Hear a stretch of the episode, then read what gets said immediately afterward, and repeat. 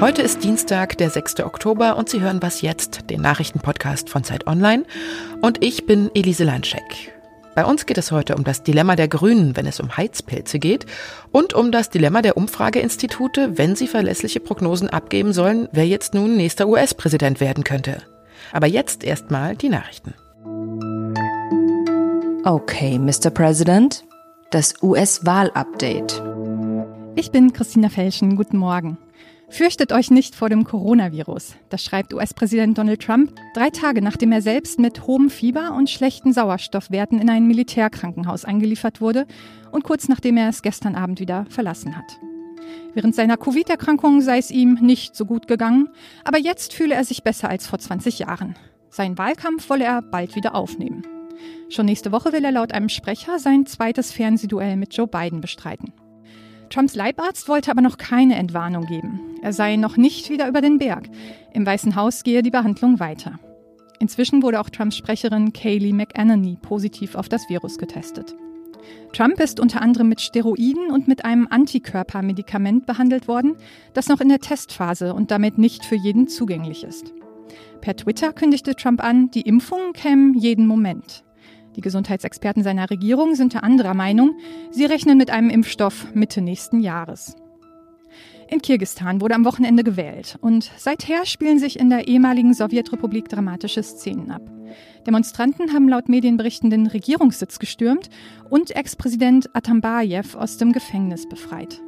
Bei Zusammenstößen mit der Polizei wurden mindestens 120 Menschen so stark verletzt, dass sie in Krankenhäusern behandelt werden müssen.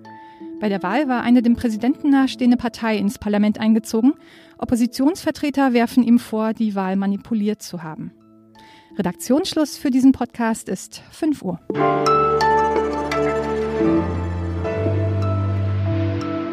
Heizpilze sind ja für die Grünen sowas wie die Vermögenssteuer für die CSU, nämlich ein absolutes No-Go und politisch überhaupt gar nicht vertretbar. Das war jedenfalls bis jetzt so, aber Corona stellt ja alles auf den Kopf, auch die politische Linie der Grünen. Und angesichts des sterbenden Gastrogewerbes kann sich Grünen-Fraktionschef Anton Hofreiter jetzt sogar vorstellen, also jetzt, wo es draußen kälter wird, Heizpilze für Restaurants und Kneipen zu tolerieren. Das hatte nämlich der Hotel- und Gaststättenverband DEHOGA gefordert. Das ist schon eine ziemlich massive Kehrtwende in der grünen Politik, denn, nur noch mal zur Erinnerung, ein mit Gas betriebener Heizpilz ballert in einer Stunde bis zu dreieinhalb Kilogramm CO2 in die Atmosphäre und über ein Jahr, also beziehungsweise eine Saison, eine Heizsaison gesehen, ist er dann in etwa so schädlich wie 12.000 Kilometer Autofahren. Und genau deswegen sind Heizpilze in vielen deutschen Städten ja auch ganz oder zumindest teilweise verboten. Mein Zeitkollege Hannes Leitlein hat zu dem Thema recherchiert. Hallo Hannes. Hey, hallo. Anton Hofreiter unterstützt Heizpilze. Klingt das für dich auch nach verkehrter Welt oder ist das irgendwie für dich nachvollziehbar? Auf jeden Fall verkehrte Welt. Das ist der klassische Postbote beißt Hund-Moment. Das klingt erstmal verrückt. Ähm, alle Welt weiß, Heizpilze sind schlecht fürs Klima und die Grünen sind nun mal irgendwie die Partei, die fürs Klima streitet, äh, zumindest in dieser zugespitzten Form. Dass das eigentlich nicht im Sinne der Grünen sein kann, das ist, glaube ich, allen klar. Das heißt ja im Umkehrschluss, dass die Natur weniger wichtig ist als der Fortbestand des Gastgewerbes. Ich kann mir vorstellen, dass das große Diskussionen innerhalb der Grünen verursacht. Also damit sind bestimmt nicht alle Wähler einverstanden. Wie schätzt du denn das Dilemma für die Grünen ein? Was bedeutet denn das für die Partei, auch im Hinblick auf, auf den kommenden Wahlkampf? Naja, auch Hofreiter hat ja gesagt, dass er jetzt kein Fan von den Dingern ist und ähm, auf seine bekannte Art eben gesagt hat, gut, wenn es jetzt unbedingt sein muss in Gottes Namen, dann ähm, stellt halt diese Heizpilze auf. Also ihm geht's jetzt gerade schon darum, eben die, das Gastgewerbe zu unterstützen und ähm, er redet nicht, nicht klein, dass das ein Problem ist, ähm, diese Dinger. Und trotzdem wird er damit natürlich jetzt für, für Verwirrung sorgen und auch für Proteste in der Partei und darüber hinaus. Er hat auch interessanterweise einige äh, UnterstützerInnen. Ähm, der Chef des äh, Umweltbundesamtes zum Beispiel hat ihn unterstützt. Ähm, in der Partei weiß man jetzt gerade noch nicht so, wie sie dazu stehen. Die Diskussion ist ja jetzt nicht neu um die Heizpilze. Die sind schon lange verpönt. Einige Kommunen haben die auch schon verboten. Manche Kommunen haben jetzt auch schon die Verbote wieder zurückgenommen. Und mal auf den Wahlkampf, auf den kommenden äh, geguckt. Das Dilemma, in dem die Grünen jetzt stecken, äh, das ist natürlich ein allgemeines Dilemma, nämlich dass jetzt ähm, dem den Problemen, die die Pandemie so mit sich bringt, ähm, dass die in die Quere kommen mit den Problemen, die der Klimawandel mit sich bringt. Und darauf gibt es noch keine stringente Antwort. Darauf haben die Grünen auch noch keine Antwort, wie man diese beiden Probleme zusammen anpackt und wie man den beiden begegnet und solange sie keine bessere Antwort haben, muss man halt Heizpilze aufstellen, damit die äh, Restaurants und Cafés und so weiter draußen bewirten können. Gibt es nicht auch Alternativen zum Heizpilz? Also die Grünen könnten sich ja da auch für mehr Wolldecken vor den Kneipen einsetzen. Gibt es da vielleicht Ideen von den Heizpilzgegnern innerhalb der Partei, die trotzdem auch die Restaurantbetreiber nicht hängen lassen wollen? Klar, das werden natürlich viele auch jetzt machen. Das wird auch eine Milieufrage sein. Manche Cafés werden, Heiz, äh, werden Decken dahinlegen, statt Heizpilze aufzustellen. Ähm, das, da werden dann die Leute hingehen, die sich mit Decken begnügen. Ähm, aber es wird Cafés geben, die eben darauf angewiesen sind, beziehungsweise deren Kundinnen und Kunden eben Heizpilze verlangen. Und wenn die die dann nicht dahinstellen, dann bleib, bleiben diese Leute aus. Und natürlich gibt es auch Alternativen. Aber wie das oft so ist mit den Alternativen, die sind nicht so direkt verfügbar. Die Heizpilze, die stehen halt rum. Die haben viele schon angeschafft. Ähm, die sind jetzt direkt da und können eingesetzt werden, sofern sie es denn dürfen. Danke, Hannes. Gerne.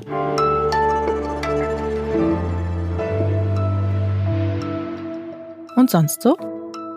Recht herzlichen Dank ja, für diesen historischen Akt. Ja. Wir wollen weiterkämpfen im Geiste Ernst Hellmanns. Hier ist Erich Honecker für seine Verhältnisse ja mal quasi völlig aus dem Häuschen. Und zwar hat er einen ziemlich guten Grund dafür, denn die DDR hat soeben, wir haben eine Aufnahme aus dem Jahr 1972 gehört, hat soeben eine Karibikinsel geschenkt bekommen. Und zwar von Fidel Castro, dem damaligen kubanischen Regierungschef, natürlich als Zeichen der ewig währenden Freundschaft der beiden Länder. Und dieses kleine, unbewohnte, mit Palmen bewachsene Inselchen liegt westlich der kubanischen Schweinebucht und heißt Isla Ernesto Tillmann, also Ernst Tillmann Insel. Ich habe gestern gleich mal bei Google Maps nachgeschaut, ob es die auch wirklich immer noch gibt, als ich diesen Bericht darüber bei Arte gesehen habe.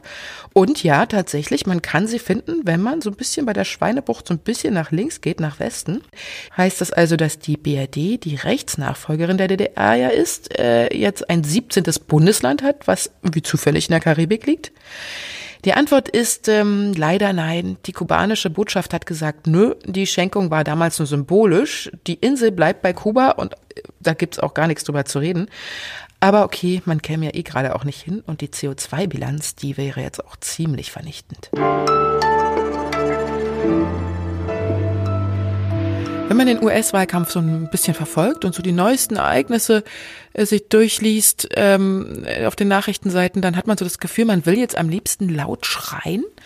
Oder man will sich die Bettdecke über den Kopf ziehen und sich selber sagen, das war alles nur ein Albtraum und wenn ich jetzt aufwache, dann ist alles wieder in Ordnung, aber so ist es leider nicht. Sondern die Entscheidung, wer US-Präsident wird, drückt immer näher und wie immer kurz vor der Wahl werden jetzt auch wieder Prognosen erhoben. Wer wird denn nun gewinnen oder verlieren? Nichts ist sicher.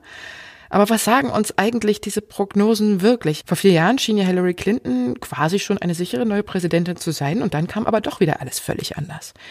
Elena Erdmann ist Redakteurin im Datenteam bei Zeit Online und zusammen mit ihren Kollegen hat sie untersucht, wie man diese Erhebungen zur Stimmung vor der Wahl deuten kann. Hallo Elena. Hi Elise.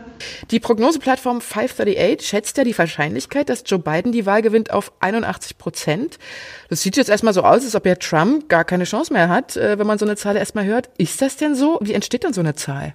Also 538 berechnet diese Wahrscheinlichkeit aus den Umfragen, die von ganz vielen Umfrageinstituten durchgeführt werden.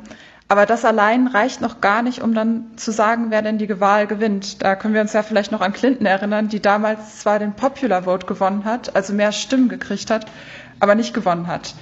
Denn in den USA gilt ein etwas kompliziertes Wahlrecht. Die haben das Electoral College und jeder Staat, der bestimmt über Wahlleute, die dann wiederum den Präsidenten wählen.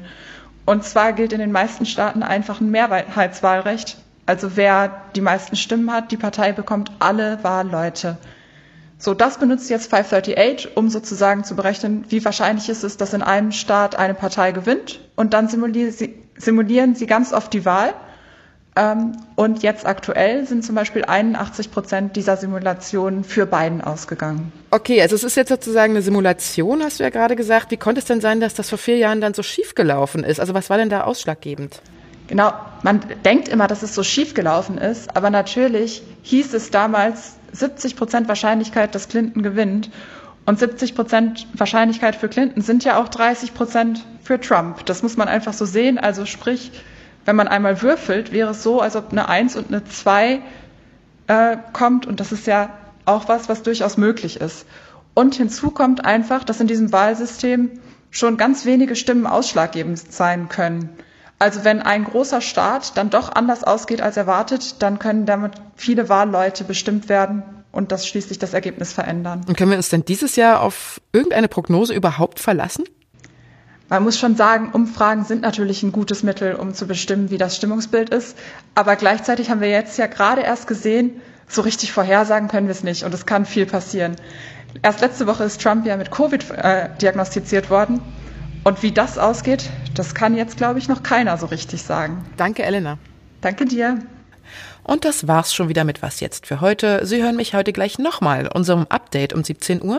Und wie immer, wenn Sie uns zu unserer Sendung was zu sagen haben, dann schreiben Sie uns unter wasjetzt.zeit.de.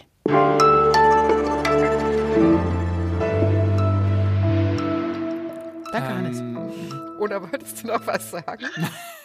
ich kann noch einen kleinen, du kannst es ja dann nachher reinschneiden oder nicht, äh, wie du